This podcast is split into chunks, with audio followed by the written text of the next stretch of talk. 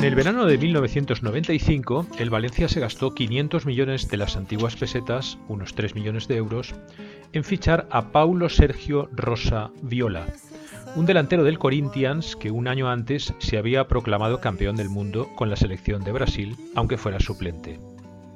Viola fue en su momento el fichaje más caro de la historia del club, un futbolista que auguraba un salto de calidad en la delantera al lado de Peja Mijatovic, en el intento de conseguir un título que el Valencia no lograba desde hacía 15 años. Dos meses después de su llegada a Valencia, el club estaba loco por desprenderse de Viola. El brasileño solo había sido titular en dos partidos y no había marcado ningún gol. Alegaba padecer de insomnio y no haberse adaptado a la ciudad, además de acusar al presidente Paco Roch de tratarlo como un payaso y de haberle engañado con algunos detalles de su contrato. El valencianismo pensaba que el fichaje de Viola había sido otro de los chanchullos de los cuñados, es decir, de Paco Roch y Jesús Martínez, muy aficionados a viajar a Brasil a costa del club y a disfrutar de sus placeres con la excusa de conseguir futbolistas para la entidad. Viola, además, había tropezado con una piedra mucho más dura, el entrenador, Luis Aragonés. El carácter serio y comprometido del madrileño no casaba con el talante extrovertido, abierto y estrafalario del paulista. Y el técnico llegó a afirmar, preguntado en rueda de prensa sobre en qué tenía que cambiar Viola para jugar en el equipo, que el delantero necesitaba cambiar de cerebro. Como en los planes del futbolista no estaba un trasplante cerebral, Viola se convirtió en el suplente de Pepe Gálvez, el delantero mallorquín que se erigió en el complemento perfecto de Mijatovic en la delantera. Pero a los 15 minutos del encuentro de la 29 jornada de liga que disputaban el Betis y el Valencia en el Benito Villamarín, Gálvez se rompió los ligamentos y dejó su puesto a Viola, que tomó la alternativa para lo que restaba de temporada. El Valencia era entonces cuarto en la tabla, a 5 puntos del Barcelona, segundo clasificado, y a 15 del Atlético de Madrid, líder destacado a falta de 13 partidos para acabar el campeonato. La titularidad de Viola coincidió con una racha espectacular del equipo, que sumó 10 victorias en las siguientes 12 jornadas y que llegó a la última fecha del campeonato con opciones de ganar el título. El brasileño anotó 8 goles en esos encuentros y se consolidó como el ariete que necesitaba el equipo para intentar el asalto a la liga. Viola, además, celebraba sus tantos con una especie de extraño baile, mitad danza carnavalesca, mitad conjuro sincrético, y se metió a la afición en el bolsillo gracias a su rendimiento, un compendio de potencia física y habilidad. La grada inventó un cántico, U-A Viola, que después serviría para todos aquellos futbolistas cuyo apellido acababa en atónica, como Angloma. La suerte de Viola cambió, pero también su relación con la ciudad. Comenzó a sentirse a gusto en Valencia y se integró de tal manera en ella que tenía la costumbre de pasear con su mujer por sus calles más céntricas o comprando joyas en algunos de los establecimientos de las calles Colón y Cirilo Amoros. Mira qué rico. Baila mi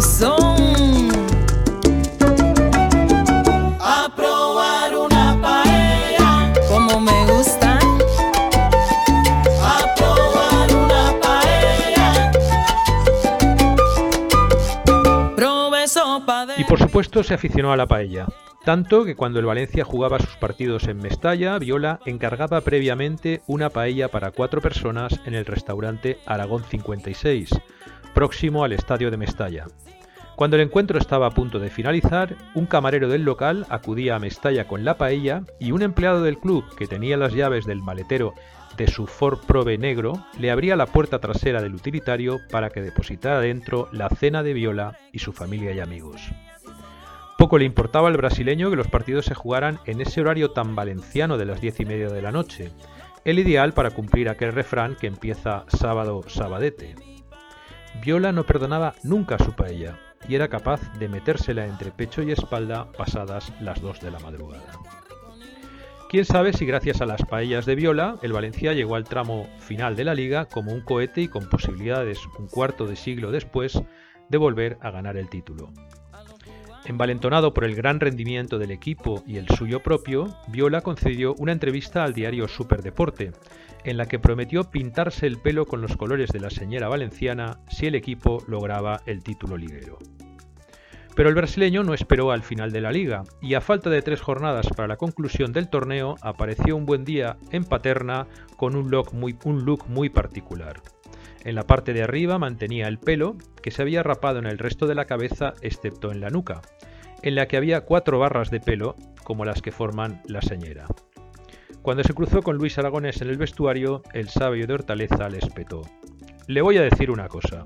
Mi hijo tiene su edad y si aparece en casa con ese pelo, le suelto una hostia que le reviento la cabeza. Es usted un kinky.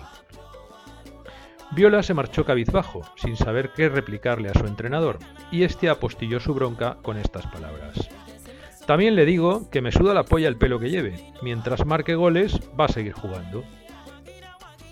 Desgraciadamente, un empate en Balaídos en la última jornada, combinado con la victoria del Atlético Madrid ante el Albacete, privó al Valencia de ganar aquella liga y a Viola de pintarse el pelo con los colores de la bandera de la comunidad. Aquel encuentro contra el Celta fue el último de Viola con la camiseta valencianista. Al año siguiente, el regreso de Romario propició el traspaso de Viola al Palmeiras, el rival histórico del Corinthians. Llegó a jugar hasta los 43 años de edad y militó en más de una docena de equipos de su país e incluso tuvo una efímera aventura en el fútbol turco, donde jugó una temporada en el Gaziantepsport. En la actualidad, Viola vive en Brasil, donde seguro que echará de menos las paellas que se zampaba después de marcar en Mestalla y que el público lo aclamara como un ídolo.